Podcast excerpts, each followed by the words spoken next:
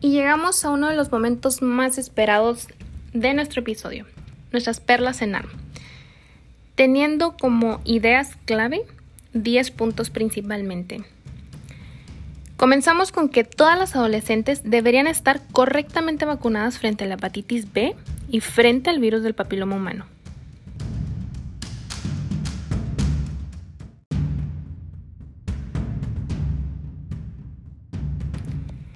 El trastorno no neoplásico vulvar más frecuente del área vulvoperineal es el líquen escleroso.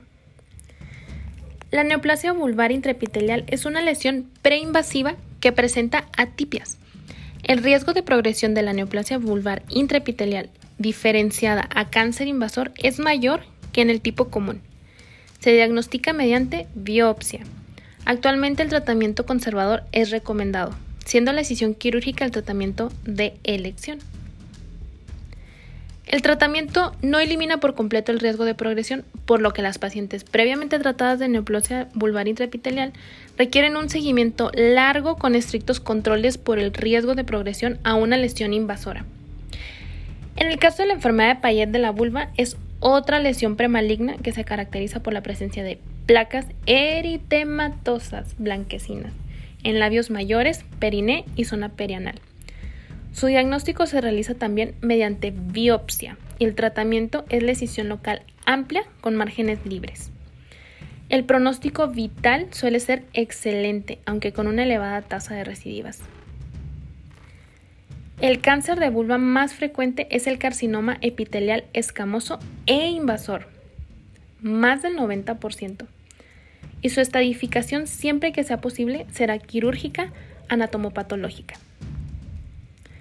Suele aparecer en mujeres mayores por encima de 65 años y los factores de riesgo son tabaco, inmunosupresores, cáncer de cervix, neoplasia vulvar intraepitelial, virus del papiloma humano y distrofia vulvar con atipias.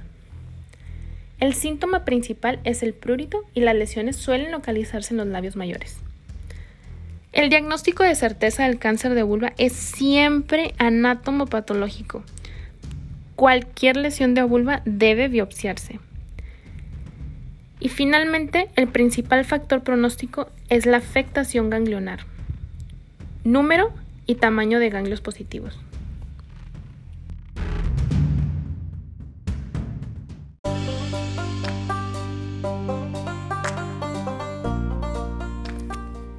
Casos clínicos. Son tres casitos sencillos. El primero nos dice, las lesiones precancerosas del epitelio escamoso de la vulva de tipo BIN diferenciado. Número 1. Se caracterizan por la presencia de tipia celular y la posibilidad de evolucionar a cáncer de vulva. Número 2.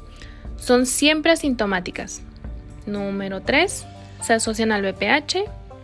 Número 4 la regresión espontánea ocurre en el 80% de los casos. ¿Cuál de estas aseveraciones es la correcta? Muy bien, la primera. Se caracterizan por la presencia de tipia celular y la posibilidad de evolucionar a cáncer de vulva.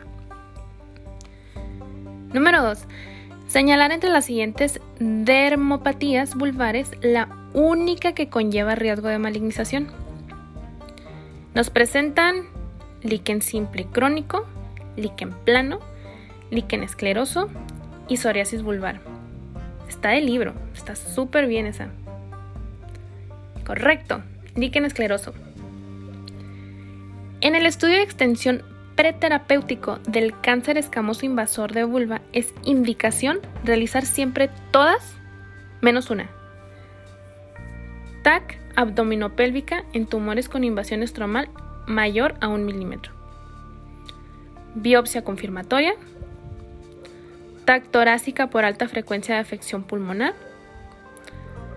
PAF de adenopatías palpables. Y sí, correcto. Es la TAC torácica por alta frecuencia de afección pulmonar. El resto están bien, esa es la única que no cuadraba.